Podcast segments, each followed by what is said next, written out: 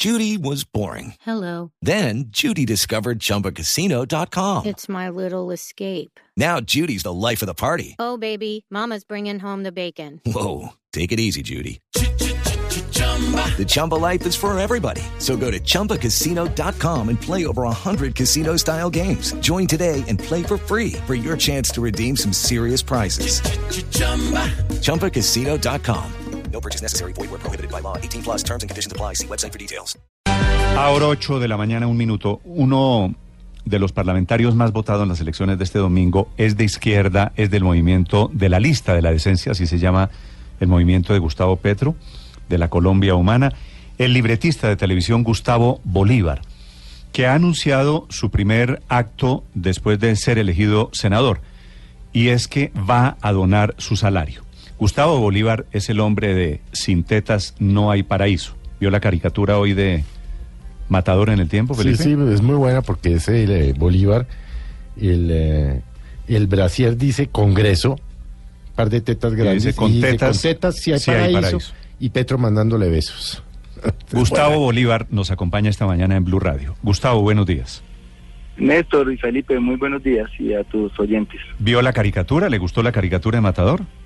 Sí, sí, Matador es, para mí es un genio. Yo creo que es el, el Jaime Garzón, pero de la, de la, el equivalente en la caricatura. Mm. Es un hombre, a veces nos da palo, a veces no, pero yo creo que es parte de, de- de lo que significa Colombia, una Colombia diversa donde deben respetar las opiniones, tanto las que lo favorecen a uno como las que no. Yo también a veces le doy palo, pero aquí estamos. Sí, no, claro, pues hombre, ese es su, su oficio y, y este es el mío y, y en el respeto se basa esa esa Colombia donde cabemos todos. ¿Qué tal que todos pensáramos distintos? ¿Qué Sería muy aburrido este país. Estoy de acuerdo. Gustavo, cuénteme cómo es este tema de que usted no va a recibir salario o que va a donar su salario. Bueno, mm, Néstor, cuando yo acepté la candidatura, porque yo en diciembre ni siquiera sabía que iba a ser candidato, simplemente vine a Colombia a visitar mi familia y me encontré con que había varias personas que me estaban buscando para integrar listas al Congreso, pero yo dije, bueno, yo he sido activista del voto en blanco, no, no, no, no sé cómo dar ese paso ahí. Y bueno, recibí una propuesta precisamente de Antanas Mocos para que estuviera con ellos, después recibí otra de Petro y de- decidí quedarme con la de Gustavo Petro, pero con esa condición. Le dije, mire, yo no quiero ser político, yo quiero seguir siendo un activista. Y la única manera para mostrarle al país eso, que yo no quiero ser un político de profesión, es no aceptando el salario del, del Congreso. Pues obviamente ellos estuvieron de acuerdo. Y esto simplemente es un cumplimiento de una promesa de campaña. Sí. Eh, ¿Eso quiere decir que usted tiene una plata diferente para vivir? Sí, claro, yo he ido. Eso, ¿Qué día me encuentro un señor en, en, en, una, en un avión? Y obviamente, pues como viajamos tanto, a mí a veces me dan ascensos y estaba en primera clase. Y me dice comunista y en primera clase. Le digo, no, señor, yo soy capitalista. Y con, con Petro también hay muchos empresarios. Yo tengo un hotel, estoy a punto de abrir este año un parque acuático en Girardot, que es fruto de mi trabajo como escritor. Y obviamente, pues con eso yo creo que es suficiente. Yo ya hice mi. No aspiro a tener muchas cosas en la vida, pero lo que tengo yo, yo creo que ya es suficiente. No soy feliz con lo que tengo. Yo creo que el salario del Congreso le sirve más a muchas fundaciones, a, Ok. A muchas organizaciones sociales que luchan muchas veces sin, sin dinero. Por ejemplo, hace poco escuché, incluso no sé si fue en esta emisora, eh, un, un hombre se convirtió en el octavo colombiano en convertirse en maestro internacional de, de ajedrez, Así es. pero que tuvo que vender su moto para ir a participar en Irán en ese certamen de ajedrez. Digo, todas esas cosas uno las puede apoyar, porque son 31 millones y medio casi, que, que durante un año pues son casi 400 millones y en los cuatro años van a ser 1.600 millones. Hay muchas cosas que se pueden hacer con eso. Sí. Gustavo, ¿por qué cambió su campaña del voto en blanco y por qué se volvió petrista? Bueno, sí, mira, esa pregunta es buena. Yo, yo realmente, yo nunca he sido seguidor de personas, sino de, de programas. El año, eh, cuando yo estuve haciendo campaña por el voto en blanco, pues era porque sentía que nadie me representaba y los que me siguieron pues sentíamos lo mismo, que no había un partido político que nos, que nos representara. Pero en la convención del Centro Democrático del año pasado, creo, yo vi por televisión que Fernando Londoño, en la clausura de la convención dijo que el primer acto de gobierno de, de cuando recuperaran el poder sería hacer trizas la paz. Yo, Néstor, eh, sinceramente pienso, respetando lo que ustedes también piensen, que la paz nos ha ahorrado vidas, que la paz está trayendo turismo a Colombia, que la paz, eh, como lo vimos el domingo, trae tranquilidad ya en las elecciones y que ya el hospital militar no está lleno de mutilados. Yo eso me hizo parar de la silla, llamar a todos los miembros del movimiento Manos Limpias, que fueron los que impulsamos el voto en blanco, y preguntarles, decirle, mire, no nos podemos quedar neutros esta vez ante esta amenaza. Tenemos que participar. Y hoy que veo que más fuerzas eh, favorables a la paz han llegado al Congreso, creo que eh, el, el momento nos da la razón. Yo creo que ya tenemos Mm. en el Congreso una, una bancada suficiente para Pero, defender Gustavo, el proceso de paz. Gustavo, usted me dice que usted decide entrar a esta campaña cuando vio por televisión a Fernando Londoño anunciando que lo primero que iba a hacer es hacer trizas los acuerdos de paz, ¿cierto? Sí. Y veo que su primera declaración es decir, lo primero que yo voy a hacer, supongo que en respuesta a, a lo de Fernando Londoño, es encarcelar a Álvaro Uribe. ¿Usted realmente quiere encarcelar? ¿Usted cree que como senador puede encarcelar a Álvaro Uribe? No, no, no, porque yo no soy la Corte Suprema ni, el, ni la Comisión de pero- Acusaciones, pero, Pero usted dijo, comillas, uno de mis objetivos en el Congreso es Exacto. encarcelar a, a Uribe. Pero es que con un grupo de abogados y un grupo de, fundaciones hemos venido haciendo una- un seguimiento a toda la carrera delictiva de Álvaro Gómez, de Álvaro, de Álvaro Uribe, y creemos que hay suficiente acervo probatorio en Colombia para llevar a Uribe no solo a la cárcel, ni siquiera me interesa verlo tras las rejas, sino llevarlo a la, a la Justicia Especial para la Paz, que confiese unos, que diga la verdad, este país necesita verdad. Ya no me interesa si está tras las rejas, ayer Rito Alejo del Río, que todo el mundo lo sabe, es un, es un general comprometido con muchas masacres, se acogió a la Justicia Especial para la Paz y seguramente no va a ir a la cárcel, pero va a tener que confesar muchas cosas que el país necesita conocer. O sea que la obsesión no es que vayan a la cárcel o no, sino que se acojan a una justicia transicional que se creó precisamente para eso, para que el país conozca la verdad de todo lo que ha pasado, porque en esa verdad radica la, la fórmula para no repetir todo lo que eh, toda esta violencia que nos ha acabado tanto en Colombia. Senador Bolívar, pero usted promo- Senador Bolívar, así es. Senador Bolívar, pero Hijo de usted madre, ese, ese- ese título no sé si me da vergüenza o orgullo, les, les confieso. usted usted habla del tema de la paz, pero en muchos de sus mensajes en Twitter uno siente un poco de odio. Eh, ¿No será que eh, precisamente eso es parte y, y lo que acaba de, de decir del expresidente Uribe, como que tuviera una obsesión con él? ¿No, ¿No será que eso es parte de lo que hay que acabar, senador Bolívar? Sí, sí, de acuerdo. No, mira, tal vez se, puede leer así desde la otra orilla, pero yo simplemente te lo digo con un poquito de valentía, que es lo que le falta a este país. Este país ha, ha estado acorralado por el miedo toda la vida y la gente teme a decir la cosa. Yo creo que mientras uno lo diga con decencia, porque jamás le he dicho una grosería a nadie ni un insulto, simplemente digo palabras con firmeza, no tiene por qué haber odio ahí.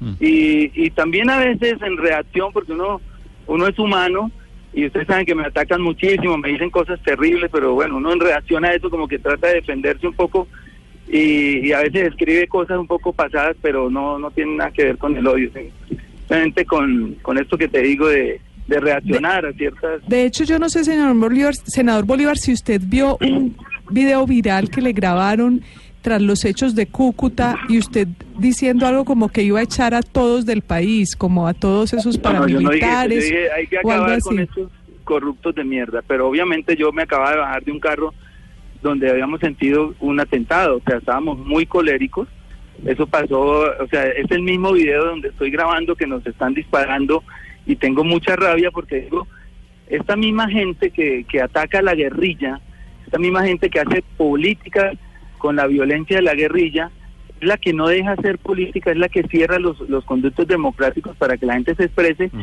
y después ellos mismos salen a hacer política cuando se conforman los grupos guerrilleros. Porque uno en ese momento piensa y dice, bueno, este tipo estuvo en la guerrilla, ahora está eh, por las vías democráticas buscando una, una, una, buscando expresarse y tampoco lo van a dejar porque mira lo de Cúcuta fue un caso pero yo les puedo contar aquí otro en Quito que es muy delicado y lo puedo decir al aire porque fue real en Quito nosotros llegamos y salimos de un evento y nos montamos a una camioneta blanca porque nos había recibido una camioneta blanca blindada. Mm. Cuando nos montamos yo veo que hay mucha transparencia en los vidrios, le digo y, y- y toco los vidrios y le digo, Gustavo, esta camioneta no es blindada. Y dice, ¿cómo no va a ser blindada si es la que veníamos? Le digo, esta es otra camioneta. Y nos subimos y e- efectivamente le decimos al señor, señor, ¿qué pasó con la camioneta blindada? dice, no, es que la camioneta blindada se dañó. Entonces le dije, no, no nos podemos ir acá, lo siento, y nos bajamos.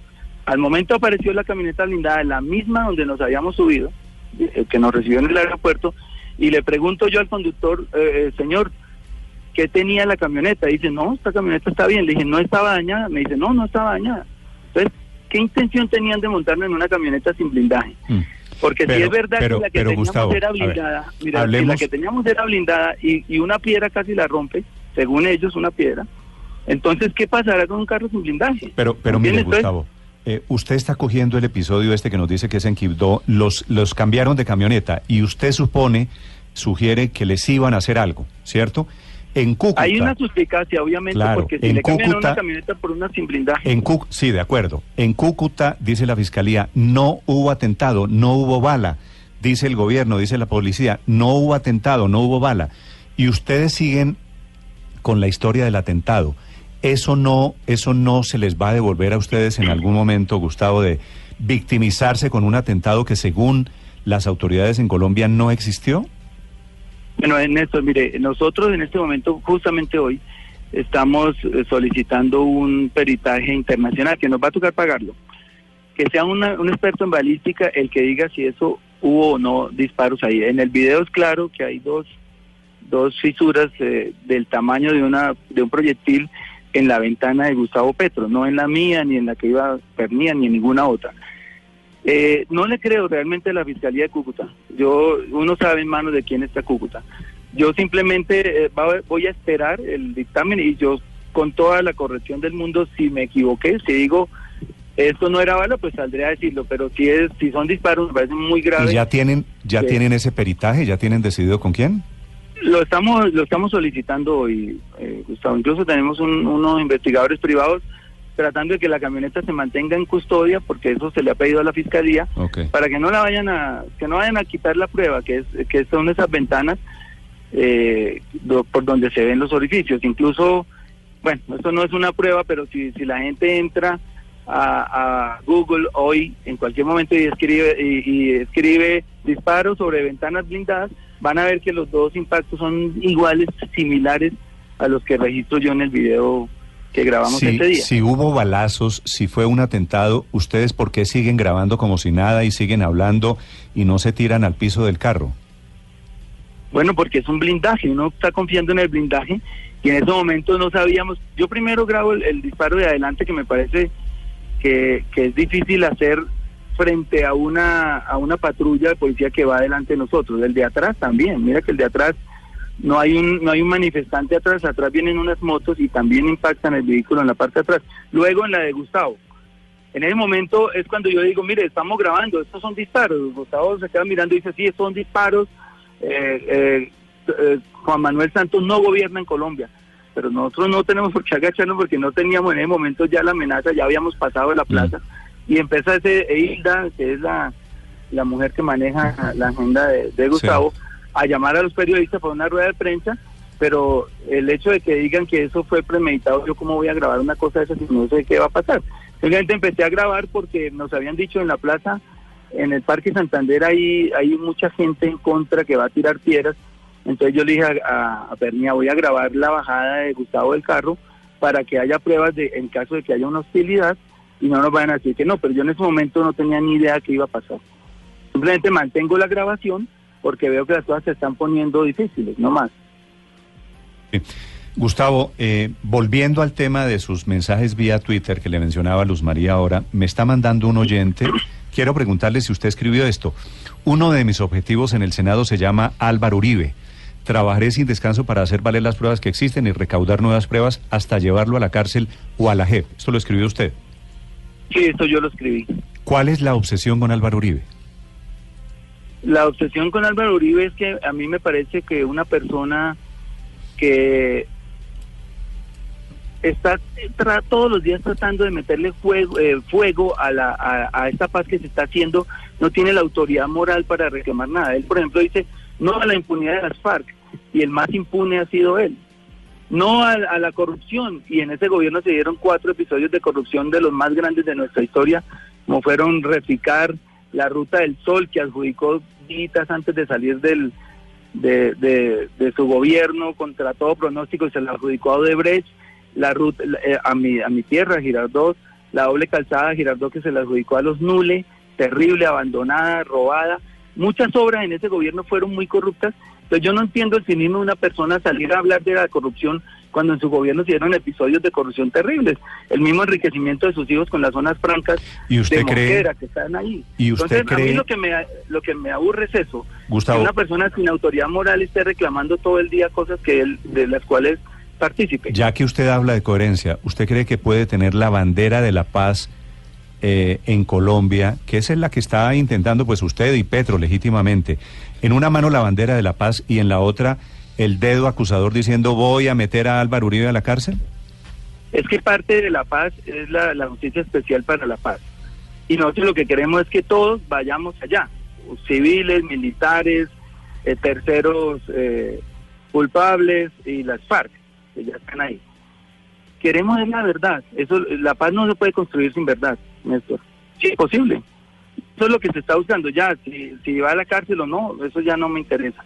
Lo que sí queremos es que el país conozca la verdad de todos los episodios que han pasado en Colombia. Mm. Están escuchando ustedes a Gustavo Bolívar, el escritor, el eh, libretista de televisión que ahora se convierte en senador. A propósito de escritor y libretista, Gustavo, le hago una última pregunta.